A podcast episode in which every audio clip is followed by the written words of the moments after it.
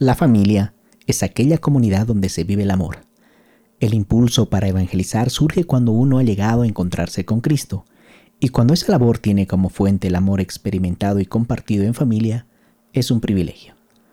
Evangelizar es por lo tanto una tarea que constituye nuestra misma vida cristiana, una misión irrenunciable.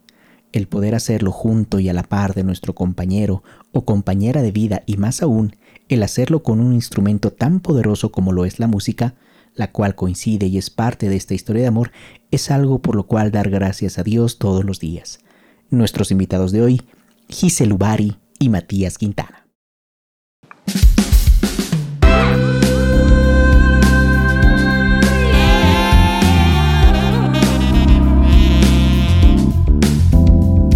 Notas y Fe.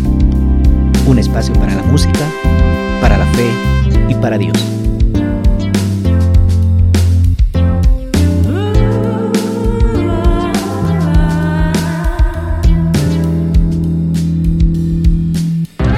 Conducen Rilda Rada y Franz Ballesteros. Una vez más, un nuevo programa con dos invitados increíblemente especiales, Gise y Matías, una pareja, una familia de evangelizadores católicos mediante una herramienta increíblemente poderosa como es la música. Honrados de tenerlos, Rilda.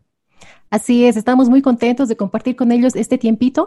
Ellos muy gustosamente se han sacado el tiempo precisamente para compartir con nosotros su experiencia, su testimonio, saber un poco más de ellos, de sus proyecciones, de todo lo que vienen realizando ya y sobre todo conocerlos desde esa parte humana que necesitamos saber. Como músicos católicos, pues somos personas y las personas sentimos y este sentimiento queremos compartirlo con ellos. Así que estamos muy contentos, Matías, Gise, ellos son parte de la banda de Martín Valverde hoy en día pues uno de los precursores de la música de evangelización y estamos muy contentos de tenerlos con nosotros aquí en Bolivia. Somos muy fans de ustedes, créanme, así que nosotros felices. Bienvenidos. Bienvenidos.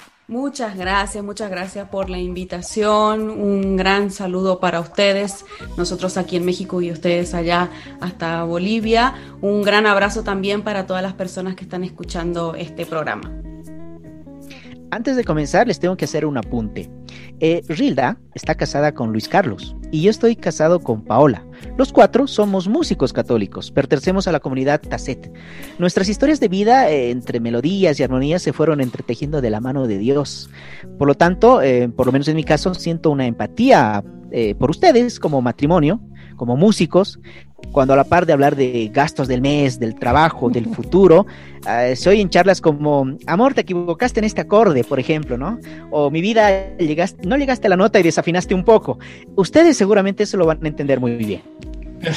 sí, perfectamente. Creo que las discusiones en esta casa pasan más por ese lado que por la vida cotidiana. Sí, yo creo que, que, nuestras eh, discusiones más ardientes tienen que ver con la música y no tanto con la casa.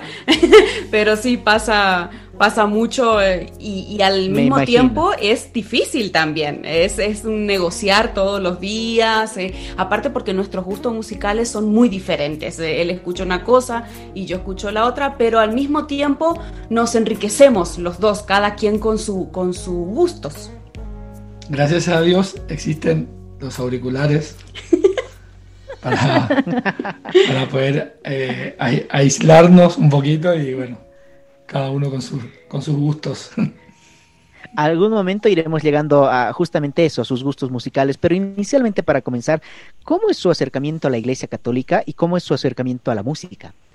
Wow, bueno, comienzo yo y ya luego le doy el paso, pase a Mati. Eh, en mi caso. Primero las damas, claro. sí, en mi caso, eh, bueno, desde la cuna ya eh, mi familia es muy creyente. mi papá es diácono permanente. Entonces, mi papá ha casado a sus hijos, ha bautizado a sus nietos. Entonces, desde siempre Dios ha estado presente desde la cuna en mi caso. Eh, mi abuelita era muy, muy, muy creyente también y siempre nos hablaba de Jesús y siempre nos llevaba a misa. Yo iba a misa desde muy pequeñita, íbamos todos, nosotros somos seis hermanos, tengo cinco hermanos varones, yo soy la única mujer, entonces íbamos todos a, misa, éramos todos pequeñitos y mi abuela me acuerdo que nos hacía sentar adelante de todo y ella nos explicaba todo qué pasaba en el momento de la consagración, qué significaba. Y son cosas que uno siempre los lleva en el corazón, aparte de que mi, abuela era maestra, una gran maestra, eh, una apasionada de Jesús. Y creo que eso me ha contagiado mucho también. Y bueno, y con respecto a la música, también desde pequeña comencé a cantar desde los eh, nueve años. Eh, en un coro de, la parroquia junto con mis hermanos. Mis hermanos tocaban eh, la guitarra de, ese grupo. Bueno, yo fui la única que siempre siguió estudiando música y que, bueno, me apasionó mucho más y, bueno, y, quise saber mucho más y me dediqué al 100% a, a, la música. Pero mucho más allá de mis hermanos, no vengo de una familia musical.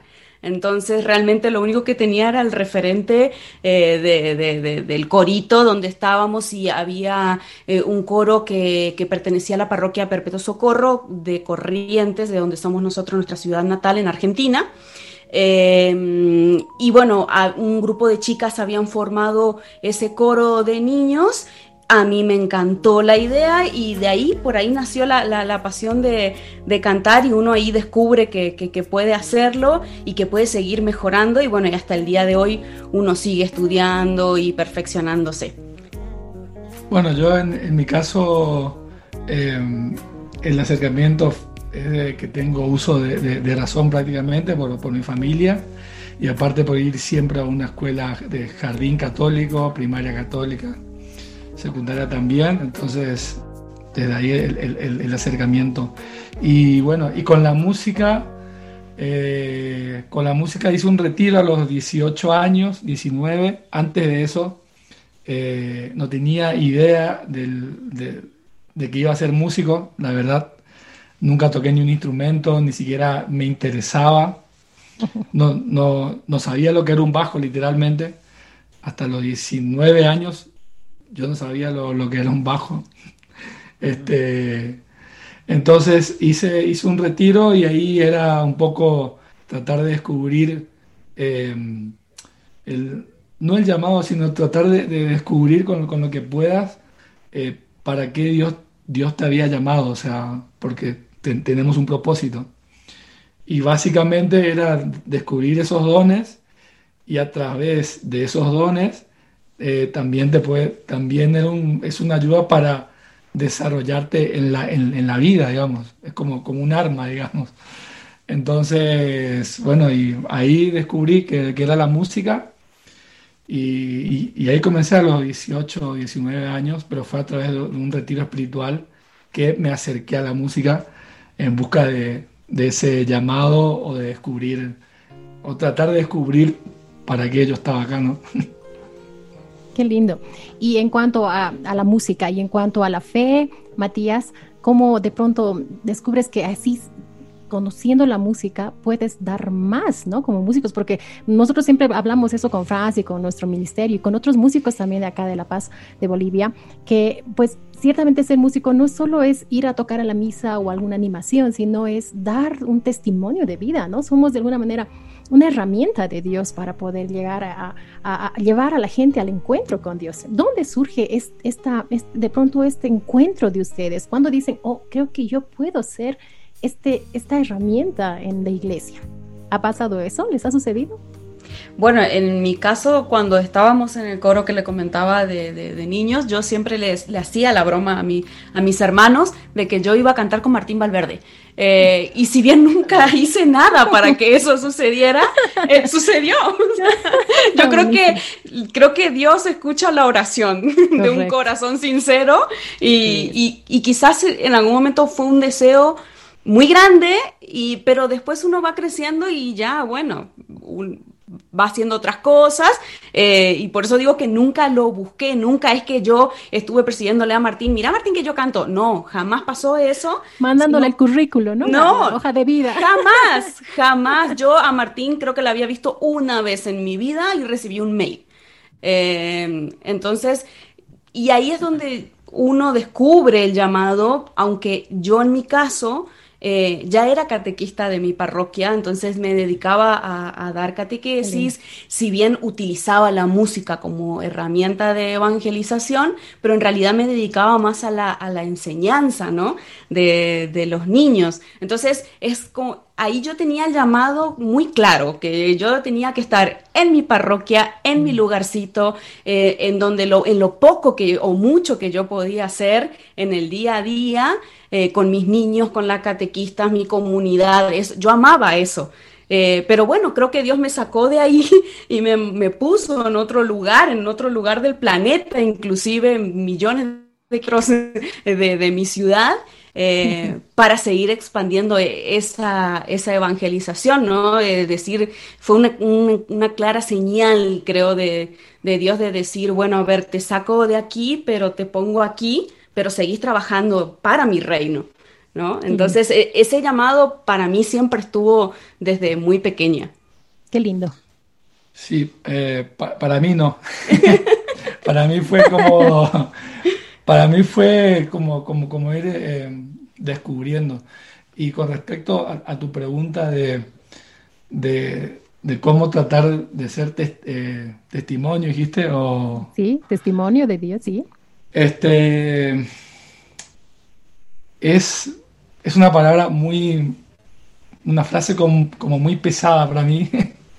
este, eh, simplemente no lo, no, no lo busco desde ese lado de decir yo voy a hacer testimonio. Simplemente trato de ser fiel eh, con, mi, con mi tarea de, músico, digamos, este, y, y tratar de, ser mejor cada día como músico y como persona. Obviamente con el norte, que es Dios. Entonces, este, yo creo que yo pongo ahí mi foco. Eh, creo que lo otro tendría que venir por, por añadidura, digamos.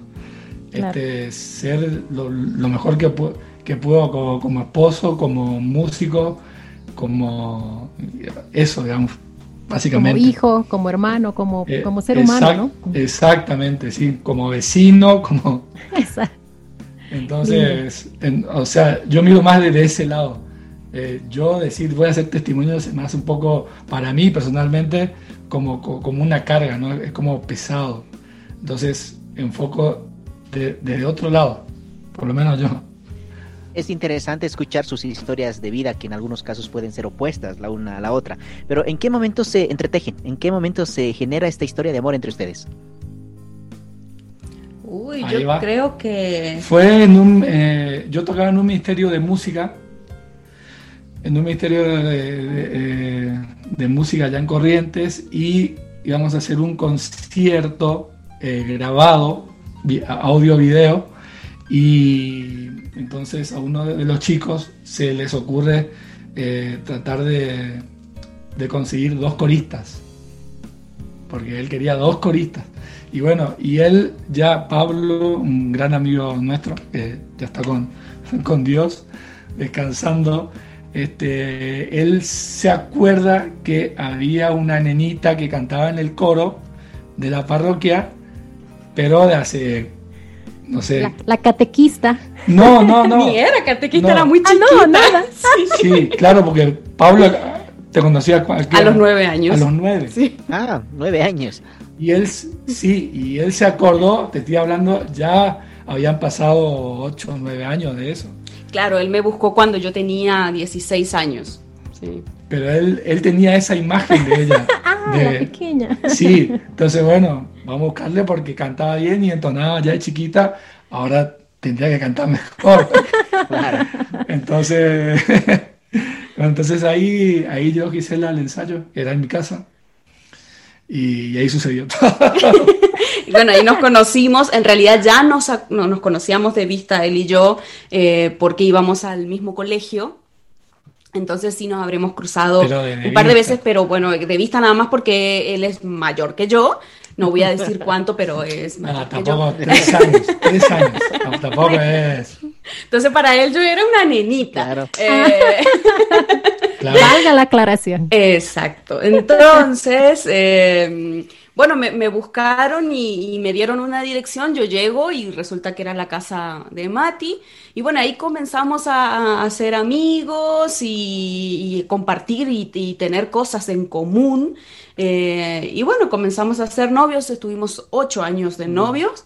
Y luego nos casamos, ahora tenemos diez años de casados, así que... Viste que, viste que como, como no hay evolución en esto, hay que asegurarse.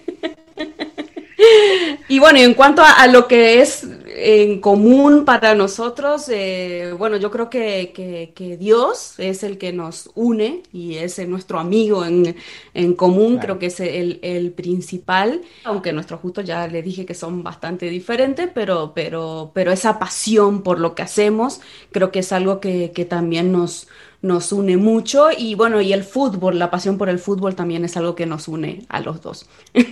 Y, qué bueno, porque a veces el fútbol desintegra familias, ¿no? Entonces, qué lindo. Ustedes de Corrientes, y hoy en día, ¿dónde es el lugar que están residiendo?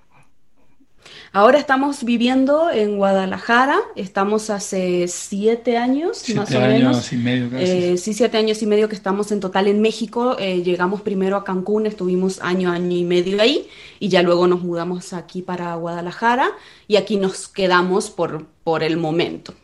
¿Y cómo es esa historia? ¿Por qué llegan a, México? ¿Los llama Martín Valverde o es, una historia aparte? Eh, ¿Cómo llegan a México? No, en realidad el, el plan A nunca, va, en ninguna parte del, abecedario del plan a veces, nunca estuvo tocar con Martín, esa es la verdad. O sea, no vinimos a México porque Martín estaba acá. No vinieron detrás de él. Eh, no, no, no, no. Corriendo. Este, no, eh, tenemos unos amigos músicos que son de nuestra provincia de Corrientes que eh, se, se habían ido a Cancún a trabajar estuvieron viviendo ahí un año, siguen. Eh, de hecho, fueron músicos de, la última etapa de Juan Gabriel. De Juan Gabriel. Ah. Este, entonces, eh, ellos, ellos fueron lo que, nos, lo que nos sugirieron que vayamos a Cancún porque había mucho trabajo. Y aparte que nosotros también queríamos tener una experiencia, yo más que nada, de, salir del, país, ¿no? Y, y ver eh, probar esa experiencia, porque tengo muchos amigos que uno, no sé, vivió en Alemania, otro músico, todos músicos, ¿no? Otro en Italia, otro en España, o sea, tuvieron esa experiencia y, yo siempre, siempre tuve como, como es, esa intriga de qué era, ¿no? Y eh, vinimos a, a Cancún porque nuestros amigos estaban ahí. Si nuestros amigos estaban en Bulgaria, a lo mejor íbamos a ir a Bulgaria, porque de salir íbamos a salir. Este, y entonces, ahí, un mes antes de, venir para Cancún, eh, Gisela me insistía a que le escriba a Kiki avisándole de que íbamos a estar en México. Y yo le decía, pero Gisela, estamos a 2.000 kilómetros de Guadalajara de Cancún.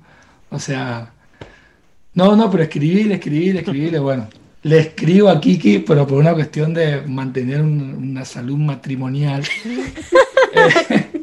ok. Eh, Perfecto. Entonces, entonces le escribo a Kiki. Al otro día me contesta Kiki. Eh, me dice, mira, Martín anda buscando un bajista. Eh, y si tenés visa para Estados Unidos, llegás y, ya, y, hay una gira para Estados Unidos que fue que fue esa gira donde se grabaron esos dos programas para EWTN. Sí, cierto. Claro. ahí te presentaron, lo vi, lo vi, claro que sí. Bueno, ahí yo lo conocí a Martín, yo nunca lo había visto, ahí yo conocí a la banda de Martín. O sea, yo nunca había eh, hablado ni nada. A mí era Martín y, la banda Dynamis. Este, y bueno, fue, creo que me fue un poco del tema, pero así fue como cómo entramos a, o, cómo entré. Ahí seguí girando con Martín, estábamos en Cancún y al año, año y medio, me, Martín le mando un mail a Gisela eh, preguntándole si, si quería Está libre. con él. Exactamente. Bueno, entonces ahí que Gisela te conté su parte. Valió la pena mi terquedad, ¿no? Eso sí quiero aclarar. Muy bien, muy bien. Sí. Hay que tomarlo en cuenta, ¿eh? Sí, es que en realidad nosotros nunca fuimos eh, como muy amigos de Kiki, pero sí lo conocíamos de la ciudad. Ah, no, claro, perdón, porque Kiki en Corriente es Kiki. Es Kiki, claro. estamos hablando de Kiki Troya, ¿no? Sí, sí. claro. Kiki Troya. O sea, sí, o sea, tremendo músico Tremendo músico de los mejores, pero mejor persona también. Claro eso, hay que decirlo, y yo cantaba en el Ministerio de Música de donde salió Kiki. Entonces, cuando Kiki visitaba Corrientes, me tocaba por ahí cantar ah. con él y compartir eh, momentos. Y en realidad, mi familia, tanto mi familia como la familia de Mati, son muy amigos de la familia de Paola, la esposa, de Kiki. Entonces, por ahí viene la amistad. Eh, y por eso yo le decía, por más que estén lejos, uno nunca sabe, uno no está en su país y por ahí necesitamos algo y ellos quizás nos pueden aconsejar con algo. Y la verdad que sí, fueron bastante buenos consejeros eh, en cuestiones migratorias. Así que sí, estuvo, estuvo bien, estuvo bien el, el, eh, el, contacto. Y bueno, continuando un poco con lo que Mati decía, yo recibo ese mail de, de Martín para trabajar en, en, Dynamis y eso nos obligaba a mudarnos en Guadalajara porque las oficinas están aquí. Entonces, porque a mí no solo me ofrecía cantar, sino también ser su road manager. Entonces, yo necesitaba aprender toda esa cuestión administrativa que no estaba en mi mapa para nada, porque yo siempre fui cantante. Mm. O sea, la cuestión de cantar yo no le tenía miedo para nada, porque aparte era fan de Martín, entonces me sabía las canciones, era fan de Kiki, entonces también sabía, eh, con los conocía, entonces, bueno esa parte a mí como no me angustiaba, pero, pero sí la parte administrativa de qué tengo que hacer ahora, o sea, qué hace un road manager. Era todo un desafío para mí, así que bueno, poco a poquito, como dicen aquí en México, fui aprendiendo eh, con mucha paciencia y bueno, es el día de hoy que ya me convertí prácticamente en la mamá de los músicos. Eso siempre toca, creo, a las mujeres, ¿no? Porque además eres la única, Gise, en el, en el grupo de producción, músicos y todo el grupo. Eh, no, en la oficina ah. somos puras mujeres, hay un par de hombres, pero en, realidad somos mayoría mujeres que estamos ahí trabajando, eh, pero en la banda y quien le toca viajar con puros hombres sí soy yo, nada más, soy la única que está ahí con ellos, eh, pero sí en la oficina sí somos unas tres, cuatro mujeres. No, y Gise, Gise, perdón, Gise hace, el, Gise hace un trabajo impresionante este, con la banda, porque ella es la que se encarga de, coordinar todo. Agenda, todo. Todo, todo. Comidas, horario. Vuelos. Vuelos, pruebas de sonido, entrevistas, conferencias, clínicas, horarios, eh, horario para ir al concierto, horario, todo. O sea, Gise la verdad que hace tiene un, gran trabajo ahí. Eh, que, eso, la verdad que lo vemos nosotros, o sea, yo como músico y, los chicos, por, eso es que, es que, o sea, obviamente que yo la cuido tanto, pero la, banda también, eh, la verdad que, que, la respeta mucho y la, como que la cuida mucho también, claro. por ese enorme trabajo que hace y ese cambio que han hecho de estar buscando tal vez algo de trabajo en, en Cancún y de pronto en unos, un tiempito ir a la banda eh, de Martín, ¿cómo ha surgido? ¿Cómo se ha dado ese cambio? ¿Qué han sentido? ¿Qué ha pasado ese reto? ¿O, ha sido fácil? Tal vez han engranado así súper bien. A ver, ¿cómo ha sido?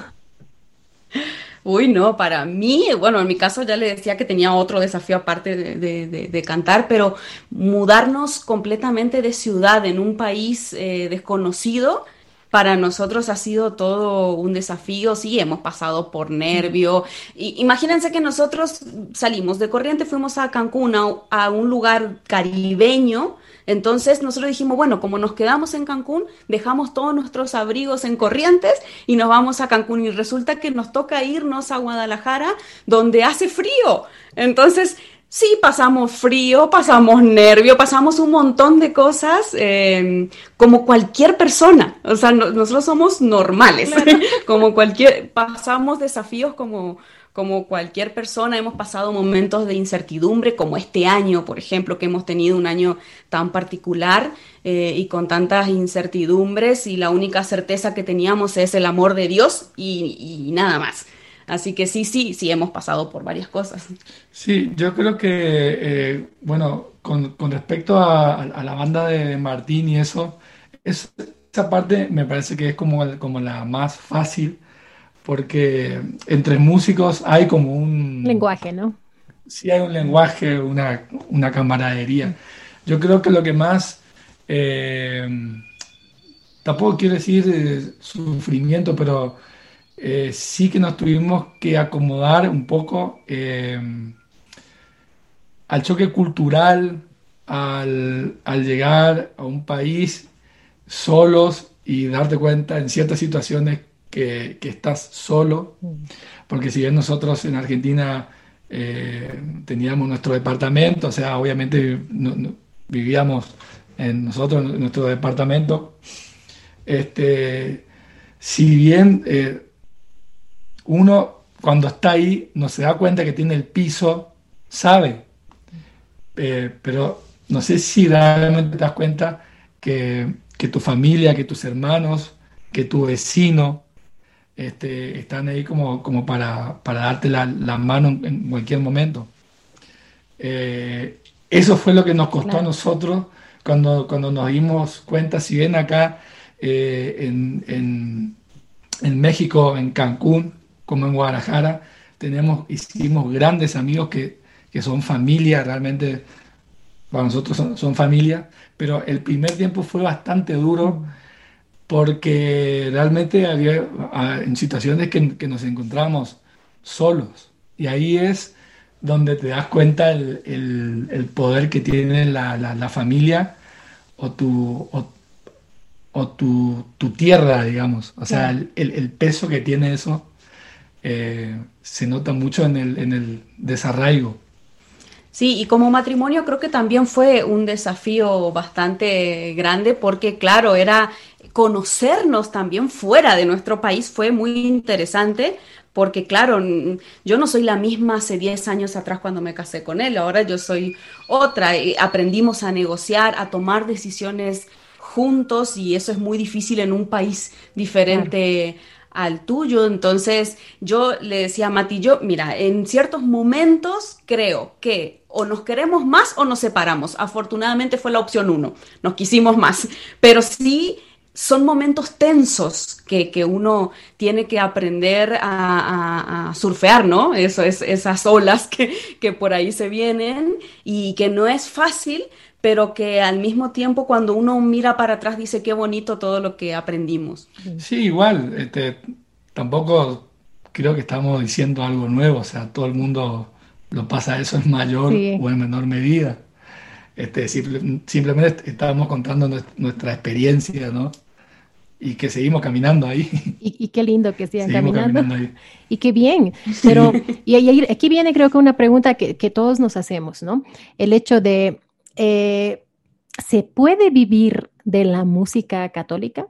Ustedes desde su experiencia, ¿cómo lo han visto? Porque, claro, no es la misma a nivel musical, a nivel de, trabajo, en este caso, con ustedes con Martín, con la banda Dinamis, no es lo mismo que una persona que hace música católica, que también le mete duro, que le gusta, que le encanta, pero que solo lo hace en su parroquia, por ejemplo, ¿no? Cada fin de semana, etcétera, y que apenas hace una grabación caserita por ahí, la comparte en, su, en, su, sus redes, ¿no? ¿Es posible, eh, Matías, Isela, cómo, cómo ustedes ven esta experiencia de vida? Yo creo que sí, y afortunadamente hay mucha diversidad de diferentes estilos en nuestra iglesia católica, eh, pero bueno, creo que también hay que prepararse mucho, no solo en lo musical, sino en lo espiritual también, o sea, necesitas tener algo para dar a la gente, a las personas, a la gente que, que tiene sed de Dios. Y creo que lo económico es una consecuencia del trabajo que uno realiza. Pero, pero sí, yo creo que sí se puede con mucho empeño, con, con, con mucho, también con mucha disciplina. Yo creo que, que, sí se puede, tranquilamente. Sí, yo, yo creo que este, yo creo que hay que ser cada vez más profesionales y formarse, formarse muy bien. O sea, eh, yo mi, mi, mi, mi mayor escuela es con la música secular. este, siempre toqué música secular, aparte de tocar música católica, ¿no? Pero em, lo que pasa es que yo en la música, yo con, cuando yo realmente aprendí a tocar, eh, fue tocando eh, música secular básicamente, con músicos que no se dedican a la música católica por la formación. Y un poco, entonces yo creo que, que, la tarea sería este, mm, nivelar eso, ¿no? Y que, el, que en la música católica haya el mismo nivel que hay en, en, otra, en la música secular o en la música evangélica, hay mucho nivel. Este, mm, entonces, yo creo que, que hay que ser muy profesional, como, como dice Gisela, formarse mucho, estudiar, ser muy autocrítico este, y no conformarse, porque yo creo que tenemos el deber de elevar la música. Sí tiene un componente espiritual, tiene mucho componente espiritual para mí, pero también tiene un, un alto componente técnico que me refiero a la formación como músico. Complementando un poquito lo que él dice, creo que cuando habla de elevarnos, no se trata de elevarse uno como, como persona y decir qué bueno que soy, no, o sea, elevar para dar al otro. Muy bonita y muy linda la historia de vida que nos están contando, que eh, sin buscarlo de alguna manera, ahora se ven haciendo música católica. Tal vez si no hubiera, eh, hubiera sido la, respuesta de Kiki en su momento, tal vez no hubieran estado haciendo música católica a tiempo completo, ¿o me equivoco? Sí, seguramente sí, porque de hecho estábamos trabajando en hoteles y en, restaurantes en, Cancún, eh, cantando música secular. Eh, por supuesto que siempre nuestro repertorio jamás es poner una música que ofenda a alguien, entonces consideramos que tampoco estaba mal lo que estábamos haciendo, eh, pero sí, lógicamente hoy en día nos encontramos en la situación de estar haciendo música católica al 100% eh, al lado de Martín, sí. Y un poco también volviendo a la primera pregunta que, que, que hiciste, Rilda, eso sobre, sobre el testimonio. Yo creo que ahí también es, yo creo que ahí es donde más podemos dar testimonios nosotros con nuestro comportamiento, con nuestro lenguaje. Mm. Entonces, eso, es, eso sí es difícil, pero, pero hay que hacerlo, porque estás a veces en, en, ambientes donde, donde, donde no es común para vos, entonces tenés que mostrar cierto, cierto comportamiento, ¿no? Sí, ¿no? Sin querer como músico de iglesia, de animación, no sé, el catequista, ya eres una persona pública, ¿no? Incluso en tu, en tu barrio o en tu zona, como decimos. Y, cierto, ¿no? Hay ese, esa forma de vida, pues tiene que ir coherente a lo que haces o lo que dices o lo que cantas, en este caso, en nuestro caso como músicos, ¿no? Y es cierto eso. Les decía esto de, de, si se puede vivir de la música católica 100% es porque eh, hay mucha gente que quiere producir, ¿no? Y a veces producir o, ganar, en este caso económicamente hablando, pues significa también invertir, ¿verdad? Y la inversión es lo que precisamente decían ustedes, creo fundamental en cuestión de formación, ¿no? Invertir, hacer talleres, eh, ir a cursos, eso significa dinero. Entonces, creo que es claro, es bueno aclarar también a todos los que nos escuchan y a los amigos que son músicos y tienen esa proyección, pues que hay que pensar en una inversión para precisamente tener una ganancia, ¿no? Y estamos hablando de música eh, católica que a veces, pues, nos ha tocado, ¿no? Y les compartimos esto, que, eh, que mm, a veces ni para el pasar nos han dado, ¿no? Y ha sido, nosotros lo, nosotros lo hacemos con todo amor, ¿no? Pero ciertamente también tenemos, que, tenemos que comer, nuestros instrumentos eh, se desgastan, entonces eh, a veces nos cuesta explicar eso a las comunidades y hay, hay lastimosamente y con mucha pena lo decimos, pues sacerdotes, padrecitos que tal vez no nos están apoyando por ese lado, ¿no? Entonces, no sé qué vivencia han tenido ustedes desde, desde ese lado, pero ciertamente es así, es nuestra, nuestro diario vivir, digamos, ¿no? Sí, la sí, misma. la misma situación y de hecho muchas veces pagamos por ir, o sea, al revés, terminamos gastando mucho más eh, nosotros y, eso es algo súper eh, común, pero bueno, hoy en día tenemos, gracias a Dios, esta buena herramienta del Internet que eh, podemos llegar mucho más lejos de donde estamos y, que también nos puede dar una remuneración económica si lo sabemos bien usar a esta herramienta. Entonces, creo que sí es, eh, vale la pena a veces la inversión, como dice Rilda, económica, pero también la inversión en tiempo de dar, de, disponer del tiempo, de, porque uno cree que con cinco minutos diarios ya puede hacer un montón de proyectos, un montón de cosas y no. La planificación lleva tiempo, el, formarse lleva tiempo, eh, pero ánimo a todos los que nos están escuchando que se puede. Sí, igual yo con, con, respecto a mi, a mi experiencia, eh, cuando yo me, cuando yo me, decidí, digamos, a, la música católica y todo eso, eh, la verdad que mi familia no, no estábamos en un, en un, buen nivel económico, es más, estábamos muy mal económicamente con, mi familia. Y este, yo tenía tantas ganas que yo pedía un bajo prestado para ensayar o para estudiar los temas eh, en mi casa. Y Tenía un amigo que me prestaba el bajo, yo iba en, bicicletas y me prestaba el bajo, iba a mi casa, ensayaba y volvía a la noche y, se, lo devolvía, digamos. Este, y pasamos por, por muchas cosas de esas. Pero yo creo de que Dios también ve ese esfuerzo, ese esfuerzo incansable a veces de, uno querer mejorar y, y, esforzarse, pero esforzarse realmente, esforzarse realmente. Y en mi experiencia, cada vez que yo necesite algo, de algún lado vienen las cosas. Sí. Y estoy hablando pura económicamente de la economía, que es algo material. Este, Dios, Dios ve eso y, no te deja solo.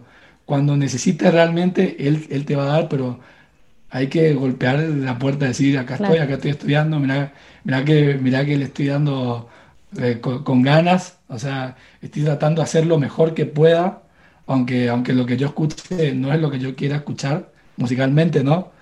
Digo, no, no, me falta, pero hay, que seguir. Este, y las cosas van, van a ir apareciendo. Creo que lo, económico no tiene que ser una, una traba, al contrario, tiene que ser un reto, es decir, o sea, la parte económica no va a poder conmigo. Yo me voy a seguir formando. Y como dice Gisela, en Internet está todo.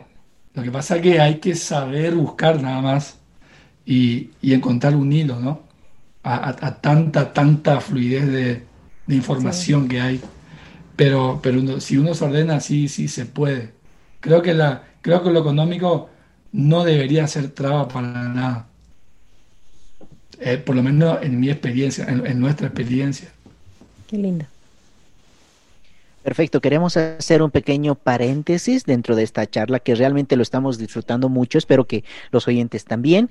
Y queremos escuchar una canción que ustedes grabaron de un disco que es Caminar, que a mí me encanta, me gustó mucho, y es la canción aún justamente del maestro Kiki Troya, en una versión de bajo y voz. ¿Cómo fue la experiencia de grabar eso, Matías y Gise? Uy, bueno, esa es una canción que a mí me encantó desde siempre de, de, es hermosa. de Kiki. Y creo que fue nuestro himno cuando llegamos a Cancún y cuando realmente nos sentíamos solos, eh, decíamos, todo nos salía mal. ¿Vieron cuando, algo, cuando una cosa te sale mal, pero empieza el efecto dominó y todo nos salía mal? Eh, nada era color de rosas. Eh, el problema es que nosotros habíamos puesto como mm, mucha intención, como mucha ilusión, muchas expectativas teníamos eh, y creo que eso fue el, bajón fue más duro porque nuestras expectativas estaban súper arriba y resulta que la realidad era otra, ¿no? Como los memes que ponen, ¿no? La expectativa y la realidad. Sí, así tal cual. Entonces creo que esa canción aún, aparte de que es una obra de arte de, nuestro querido amigo Kiki Troya, em, significaba mucho para mí cada palabra que decía. Y creo que en esa canción, a pesar de todo lo que estaba pasando alrededor nuestro, eh, Dios permanecía, Dios estaba ahí y aún queda Dios a pesar de un montón de problemas que podamos llegar a, surfear, ¿no? Sí, y la, y la idea fue, fue grabarla así bajo y voz, porque como dice Gisela, en, la intimidad nos, nos ayudó mucho la canción. Entonces el arreglo dije, vamos a hacer bajo y voz, que suena algo íntimo, como de, de nosotros dos, digamos. Eso es lo que se quiso plasmar con, con el arreglo de la canción.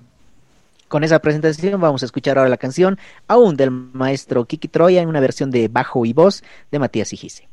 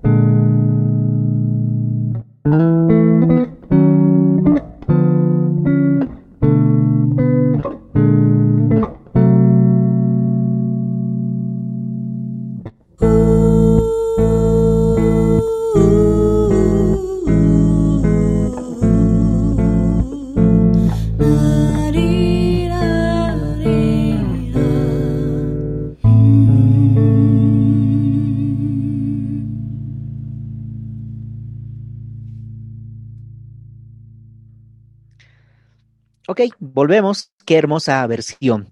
Vamos con esta segunda parte de, esta charla. Em, quiero enfocarla más o menos en esta perspectiva. Creo que la pandemia nos afectó a todos, a algunos más que a otros, pero nos afectó a todos al final de cuentas. ¿Cómo fue su experiencia como familia y como músicos para atravesar estas circunstancias? Eh, creo que la palabra reinventarse, eh, si alguien la patentó, hoy sería millonario. porque, porque fue una palabra muy, muy usada, pero necesaria en estos tiempos, ¿no? Muy real. Muy real, sí, muy real. Sí, sí. Este, entonces fue, fue, fue complicado al comienzo ver cómo uno se acomoda con eso, ¿no? Porque uno ya viene con, con, el trajín, este, para este año había mucha gira con Martín, este, entonces uno más o menos ya se programa, el cuerpo se programa, la mente para lo que va a venir, ¿no? Y esto fue como, como un trancazo, como que, nos dejó en blanco, o por lo menos a nosotros, de decir, y, ahora, ¿y ahora cómo hacemos para seguir trabajando? Porque nosotros trabajamos de los conciertos, básicamente. Claro. Entonces, a ver cómo, cómo hacer para, no sé, Gise, para diseñar cursos, cursos de canto, para, dar clases. Entonces, aprender a, manejar nuevos programas en, la computadora, en internet, que, esa era la única salida, era la única salida, porque no se puede tener eh, contacto con la gente, ¿no? O sea, entonces fue, sí, es, pero también estuvo bueno porque te activa a la creatividad. Entonces, esa parte sí, sí me parece interesante. Sí, yo creo que veníamos con un ritmo también de vida muy acelerado nosotros. Había semanas de que cambiábamos maletas textuales, todo cambiábamos maleta y salíamos otra vez y era impresionante. Yo estaba uno o dos días en mi casa y volvía a salir y así, y ahí no íbamos diez días y volvíamos. Entonces sí ha sido un ritmo muy muy acelerado que también no nos permitía ni siquiera estar con nosotros mismos. Entonces yo creo que esta cuestión de, la pandemia eh, sí eh, hemos tenido lamentablemente muchas desgracias y con personas demasiado cercanas y creo que todo mundo eh, ha estado igual, pero creo que también puedo mirar cosas positivas.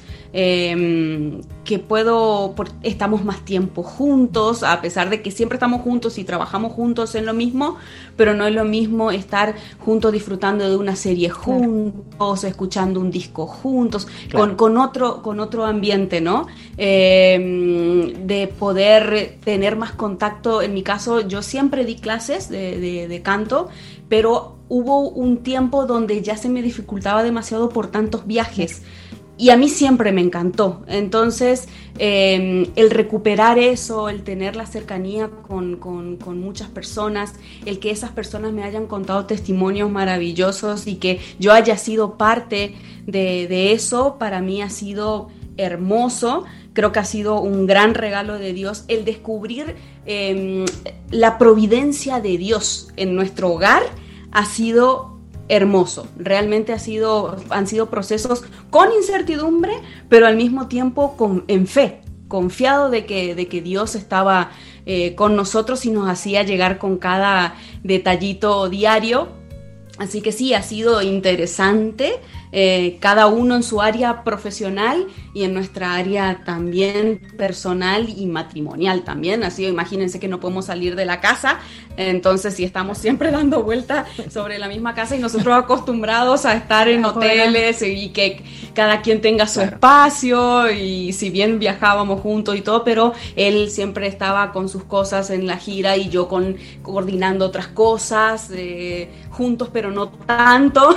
Entonces ahora sí ha sido un, desafío estar, estar juntos, pero fue, fue la verdad maravilloso. Yo siempre les digo a todos que, que doy gracias a Dios que, que Mati haya sido mi compañero de cuarentena, eh, porque sí, porque es una persona que yo admiro y que y me encanta compartir momentos. Eh, con él, así que yo doy infinitas gracias a Dios que haya sido él el que me haya acompañado en un país diferente al nuestro. Claro, ese cambio ha debido ser, como dicen, la han pasado mal al principio, pero creo que es parte de, de, ese aprendizaje de la vida, ¿no? Ese, ese, es el riesgo de esa decisión que han tomado, ¿no? Porque nadie, yo creo que así, de, así rápida la piensa y dice, nos vamos y vamos a buscar fortuna y fama en otro país, ¿no? Entonces, claro, no va a ser esa perspectiva que decían, pues obviamente en un principio puede ser muy lejana, pero lo lindo es que se ha entretejido un camino entre ustedes y han llegado a esto que, que ahora son, ¿no? La pareja, una pareja que vive de la música, la música católica, a pesar de que seguramente la música secular y que, bueno, pues hoy en día se están reinventando, como decía Matías, ¿no? Y en ese tiempo han sabido reinventarse con cursos, con clases. Eh, yo he sido testigo, he, pasado unas cuatro sesiones con Gise en un curso que ha dado a, través del Martín Valverde Centro de Formación, ¿no? Y eh, yo contenta porque me he dado cuenta que uno puede seguir adelante. Eh, formándose y conocer gente tan linda como ustedes, ¿no? Y sé que Matías también ha estado dando clases eh, de bajo, si no me equivoco. Hoy en día lo mantienen, va a haber más cursos. A ver, un poquitito cuéntenos para que la gente también se anime a contactarlos y puedan tener esa experiencia con ustedes. Sí, sí, bueno, hice, hice una super maestra de canto que tiene sus cursos al día, tiene muy buena información en sus cursos. Este, yo tomo clases con Gises, pero particulares. Eso es cierto. ¿Y cobra caro? El precio es alto. El, precio es alto y lo dejamos, y lo dejamos ahí. este, este, sí, eh, yo a lo que, lo que más yo me dedico sería a dar clases particulares. Mm. Sí hice cursos en el centro de formación, eh, a lo mejor ahora otro, ahora en este tiempo, este, con eso, pero también ahora eh, estamos trabajando mucho con la, con la producción de las canciones de Martín. Entonces, eso es como que me lleva bastante tiempo armar las maquetas, los arreglos, ponernos de acuerdo con los músicos para ensayar y todo eso. Entonces es como que estoy un poco abocado eso a la parte musical de, la banda y también con, con, mi proyecto de, de, grabar otro disco, estoy grabando otros temas. Este, esperemos que no me tarde tanto en salir como el anterior, pero, pero esa es básicamente la, la, la actividad que estamos teniendo ahora. Sí, bueno, yo, hago el paréntesis porque él no va a decir, pero Mati está como director de la banda de Martín ahora, entonces tiene un ah, trabajo bastante grande, sí, y está trabajando mucho en eso, por eso es que le lleva mucho tiempo. Sí. Aparte de las horas de estudio también que tenemos cada, o sea, estudio personal, ¿no? Claro. Que es necesario. Sí. es lo primero que hago cuando me levanto. Estudio yo una hora, dos horas, depende también de lo que tenga que hacer, ¿no? pero siempre, siempre el estudio, eh, me, echando con el estudio personal, digamos. Sí, bueno, y en mi caso, eh, bueno, yo he estado haciendo el año pasado eh, los cursos de Canta sin esfuerzo, que ahí es donde nos conocimos con Rilda. Bueno, con Rilda nos conocimos haciendo otro curso, pero bueno. Es cierto. Ella después, después tomó el mío, éramos compañeras en uno y luego tomó el mío. Eh, bueno, y sí he hecho tres ediciones de, ese curso. Han pasado más de 100 personas por, por ese curso, así que ha estado muy interesante, muchísimas historias variadas. Y eh, ahora estoy trabajando en clases grupales a través del centro de formación, en clases grupales de, de canto, son grupos pequeñitos, entonces entonces con eso yo puedo trabajar con cada uno de ellos, es mucho más personalizado, pero también tengo alumnos eh, particulares. Entonces, eh, durante lo que es el transcurso de la mañana me dedico a la agenda de Martín, porque tenemos una agenda virtual. Entonces, ahí sí trabajo con, todo lo que tiene que ver con la agenda, entrevistas, conciertos virtuales que siguen estando. Eh, sigo estando pendiente de cuándo se activen los presenciales y reacomodar todo un año de concierto a este si es que Dios no permite. Eh, y ya durante la tarde me dedico a, mis alumnos. Así que sí, sí, eh, estoy 100% trabajando bastante, así que bastante entretenida también y eso me ayuda también a, despejar un poco la mente y no pensar en toda la incertidumbre y es algo que amo y me apasiona. Así que sí, sí ha sido mucho el trabajo, pero hermoso al mismo tiempo. Muy linda labor la que ustedes hacen. me va a salir un poquito lo fans, eh, a Gise cuando escuché mucho en, YouTube y algunas cosas, me encanta realmente lo versátil de su voz y lo cálida que es su voz y lo expresiva que puede ser. Y de Matías, de verdad, eh, me sorprende mucho su técnica. Es una persona, lo veo tan, tan seria, eh, tan inmutable al momento de tocar el bajo, acariciando las cuerdas, casi no se mueve mucho, pero cada nota que sale tiene una presencia increíble que me gusta mucho y aporta muchísimo a la banda de, de, Martín Valverde. Realmente suena muy lindo y por eso me salió lo fans. Pero en todo esto, cuéntenme, em, ¿cuáles son ahora sí sus gustos musicales, sus influencias musicales, católicas y no católicas de cada uno de ustedes? Uy, bueno, antes que todo, déjame decirte que sí, Mati es poco expresivo, pero cuenta muy buenos chistes. Así que. Ah, a la hora de tocar. Que nos prepare uno. Que nos prepare uno. A la hora de tocar. Bien, con respecto a, nuestros gustos, eh, bueno, en cuanto a la música católica, bueno, por supuesto Martín de, toda la vida, Sisa Fernández me, encanta, Migueli tiene canciones hermosas, Eduardo Meana de Argentina tiene letras preciosas, eh, bueno, Kiki, por supuesto, es un musicazo. Eh, bueno, hay muchos, realmente hay muchos y hoy en día hay muchos eh, estilos también, o sea, tenemos para de reggaetón hasta meditación y de todo. Así que sí, sí, es bastante amplio el, el, repertorio. Carlos Seoani también me encanta que lo tuvieron también aquí, sé que lo tuvieron en el, en el programa. Em, y bueno, y en cuanto a la secular también, muchísimos. Me encanta una cantante que se llama Ligia Piro, que es argentina, eh, Delfina Oliver también, argentina. Em, soy súper fan de La Fitzgerald. Em, no sé, la verdad que me gustan mm. mucho, pero también me gusta la música instrumental. Disfruto mucho también mm. de de lo instrumental y, en realidad soy apasionada de la... Mati siempre se ríe porque mi Spotify es muy variado, salta de una cosa a la otra, salta de Montanera a, a, Fitzgerald sin problema. Muy muy Demasiado. Ah, Pero bueno, dice que él no se aburre por lo menos. Claro. un mix variado. Un mix, un mix, realmente un mix. Sí, a mí lo que, lo que, lo que más me gusta es la música instrumental, la fusión, el jazz, el, funk, todas esas, o sea, música que, que, en un almuerzo no, no, sé si se podría escuchar así como música de fondo, ¿no?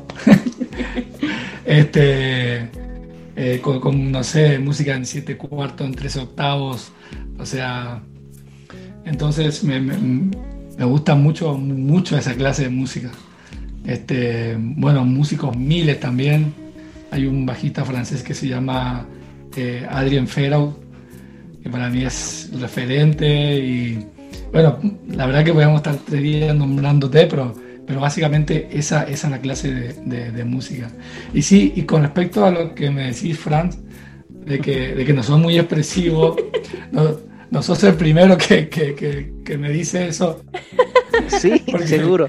Una vez, bueno, varias veces me, me, pasó que inclusive amigos míos me dicen, pero yo te veo tocar y no escucho, no, no, no, no veo que, no veo que tus dedos se muevan todo lo que, todo lo que estoy escuchando. Sí, porque suena impresionante. Y le digo, no sé si suena impresionante, viste, yo toco, viste, lo, que, lo que me sale. Entonces, pero sí me dicen, o sea, escucho algo y te veo a vos y como que vos, como que, como que no estás reproduciendo lo que yo estoy escuchando. Estás en playback así, o, un secuenciador, ya están dudando. Sí, sí, dudan, dudan, sí, sí. Pero bueno, felicitarte por haber asumido este, este trabajo ahora de ser prácticamente el director de la banda de Martín Valverde, ¿no? Acá Martín Valverde es una referencia eh, a nivel eh, música evangelizadora. Ha venido acá algunos, muchas, algunas veces, hemos tenido la, la gran oportunidad de verlo en vivo, de tener eh, incluso él solito con la guitarra en un año y en otros también el que ha venido con toda la banda, ¿no? En ese entonces, pero estaba... Eh, apoyándolo vocalmente eh, Mónica Arroyo, ¿no? Que también ha sido un, referente vocal eh, a nivel, eh, obviamente. Y el gato Arrieta en el bajo. El gato, claro, el gato, ¿no? En ese entonces estaban ellos, ¿no? Y ha sido pues el boom, ¿no? Desde entonces te hablo del año 98, 99 tal vez. Y pues para nosotros ha sido, wow, se puede hacer esto. Y, y nos, ha, nos ha enamorado, o sea, el trabajo que ha hecho él, y yo estoy segura que lo sabe, porque seguro muchos lo deben decir, pero y ustedes también deben estar así, claro que sabemos que, que ha pasado esto, pero es bueno repetirlo y decirlo porque eh, ha sido parte de nuestra historia como, como músicos, ¿no? O sea, muchos han llegado a ser músicos y, y, tratar de evangelizar eh, por Martín. Justamente hace, hace unas semanas teníamos a un compañero que es Daniel León, que también estuvo en el, en el programa, que se dedica a esto. Y decía él, yo me he inspirado en Martín, ¿no? Entonces, hace una referencia. Y hoy en día ustedes son parte de esta referencia porque ¿quién no? A ver, tal vez, bueno, Gise, tú no, no, le has mandado la hoja de vida, pero yo creo que muchos deben querer mandar la hoja de vida y decir, quiero hacer esto contigo, ¿no?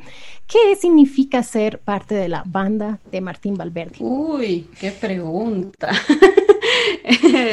bueno, como ya les había dicho, yo siempre fui fans, entonces para mí eh, es mucho y creo que día a día aprendo también eh, mucho de, él. A veces por ahí me descubro, yo hablo diario con él, ¿no? Por cuestiones que estamos coordinando y todo, y por ahí uno entre las prisas y todo se frena y dice, a ver, ¿dónde estoy? ¿con quién estoy? ¿Qué estoy haciendo? ¿no?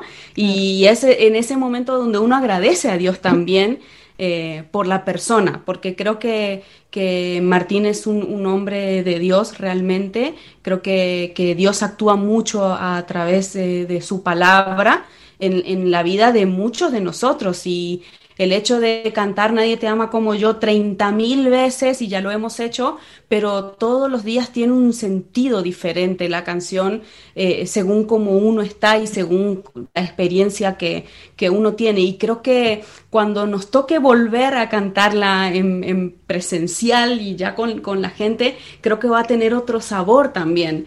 Y, y, yo creo que es de, agradecer, ¿no? De, de, estar eh, no solo con Martín, sino con todas las personas y, y, todas las personas que componen el ministerio de Martín, porque detrás de Martín somos muchos, somos muchas familias, es, una, es una, una gran familia y, y, realmente compartir con todos es realmente mm, un regalo de Dios.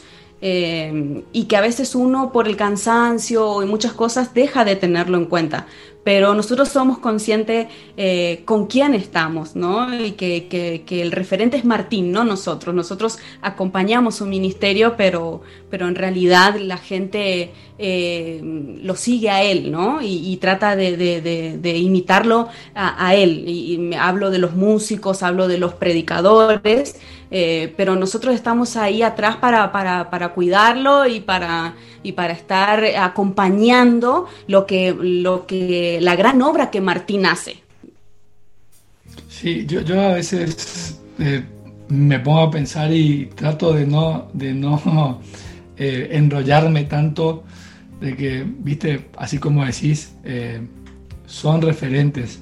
Como, como dice Giselle, el, el referente es es Martín y tampoco me quiero quedar mucho ahí en que, en que, nosotros somos porque, porque me parece demasiado. o sea, a, veces, a veces es como un sueño, nosotros hablamos, ¿no? A veces es como un sueño porque no, nos damos cuenta por el cariño de la gente que obviamente que la gente va por Martín los conciertos, va por el mensaje de Dios, ¿no? Pero mm, Martín es el que, está, el que está al frente. Y a veces vienen familias enteras eh, y te conocen y vienen y dicen, Matías, vení que te presento a mi hijo, a mi esposa. Y, son, son, cosas que, uno dice, pero, o sea, es, es una locura que estés en Perú, que estés en Colombia, que estés en Canadá y te conocen por, por tu nombre, eh, saben cómo se llaman nuestros gatos. O sea, o sea es, eh, es demasiado para, para, nosotros. Entonces, pero Martín también, como, como, como dice Gise, en, el trajín del, del, trabajo, el ensayo, la gira y todo eso, eh, así como se lo ve a Martín en el escenario, así es personalmente. Así con esa chispa, con, con esa sencillez. Entonces por ahí uno pierde el, pierde el sentido de la, de lo que él representa, ¿no? Y, el, otro día terminamos de ensayar y, él nos trajo hasta nuestra casa y, yo lo miraba al lado y decía, pero es Martín Valverde, me está llevando a mi casa, ¿no?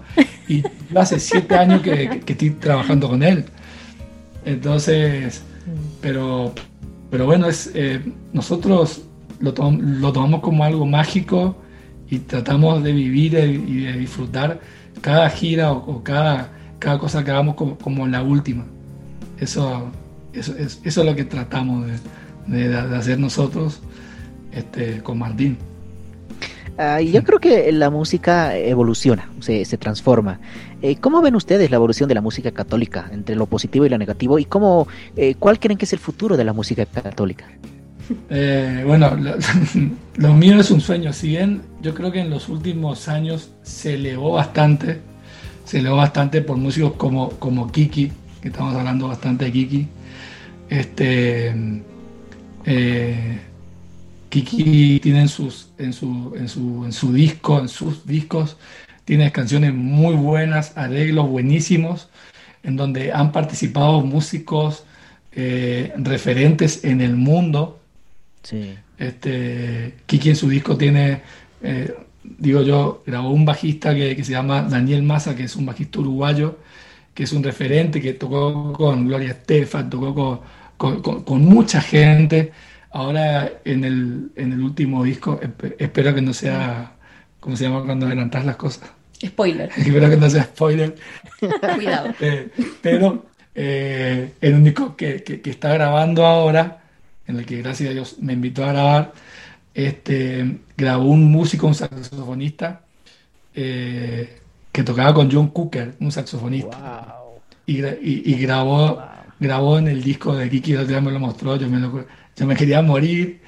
Este, entonces, eh, yo creo que, que para que músicos de esa talla se estén fijando en músicos como Kiki, que, hay muchos, hay muchos de la música católica, gracias a Dios, con ese nivel, quiere decir de que, de que, de que estamos llegando a algo, o, a lo mejor cosa que hace 15, 20 años atrás era a lo mejor inimaginable, ¿no?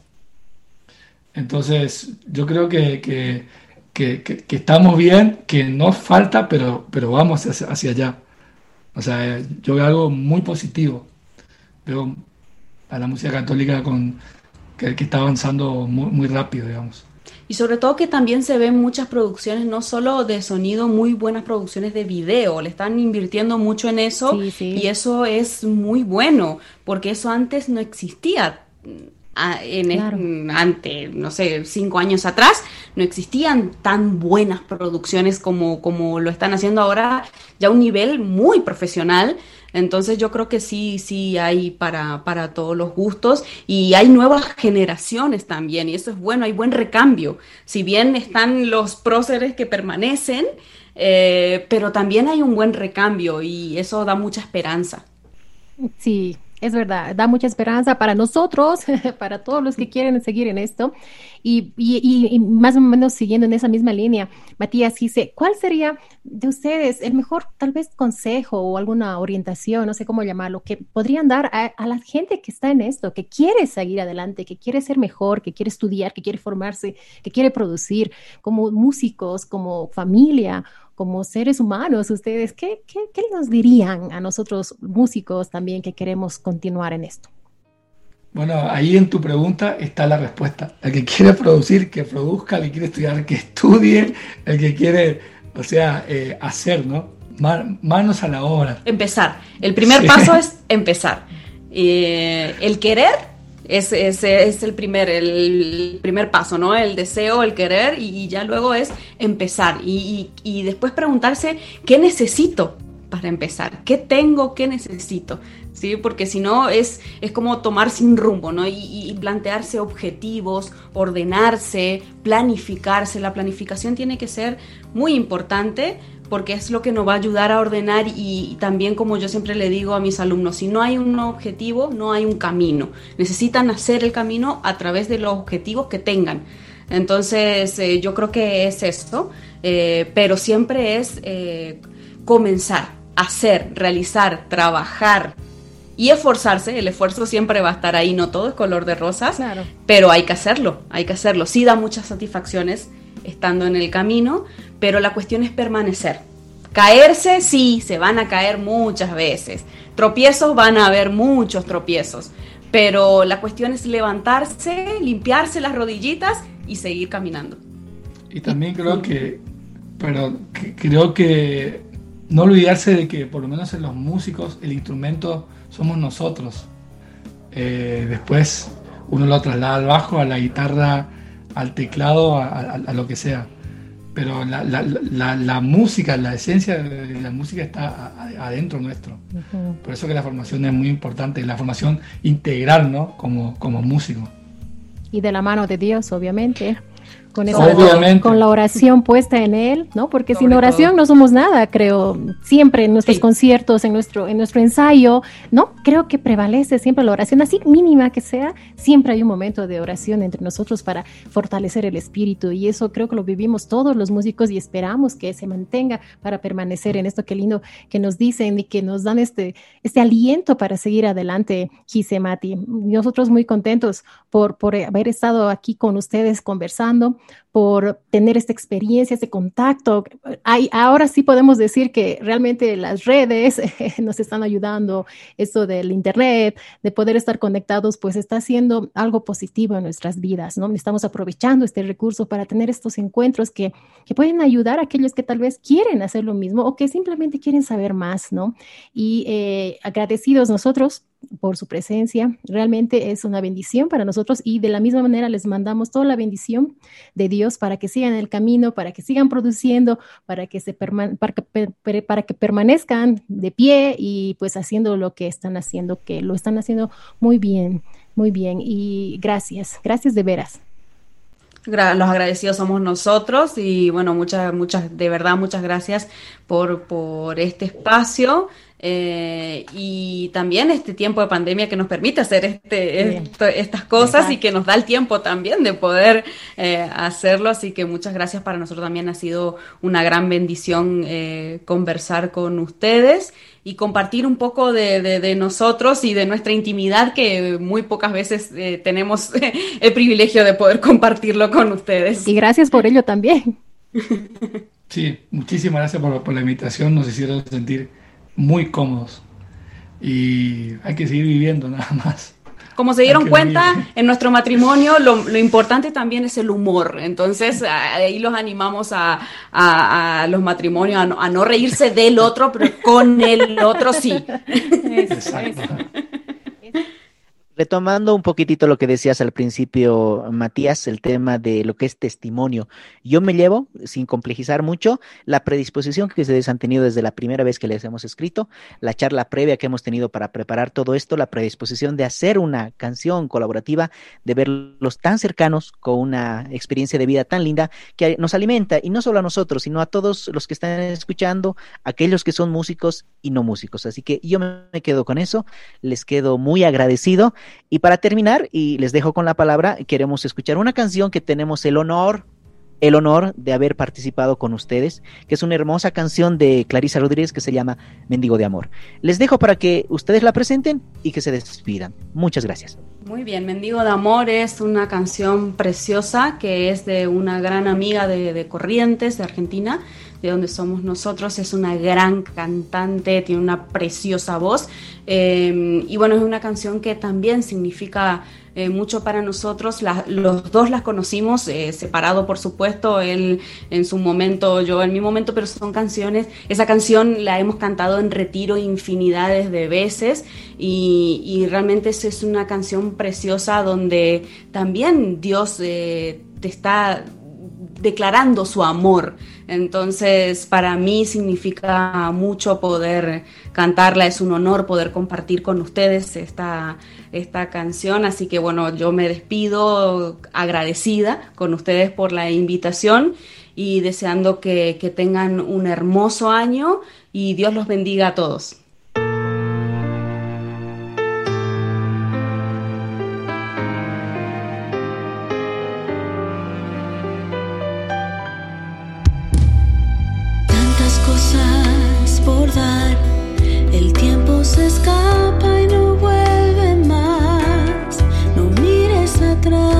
corazón.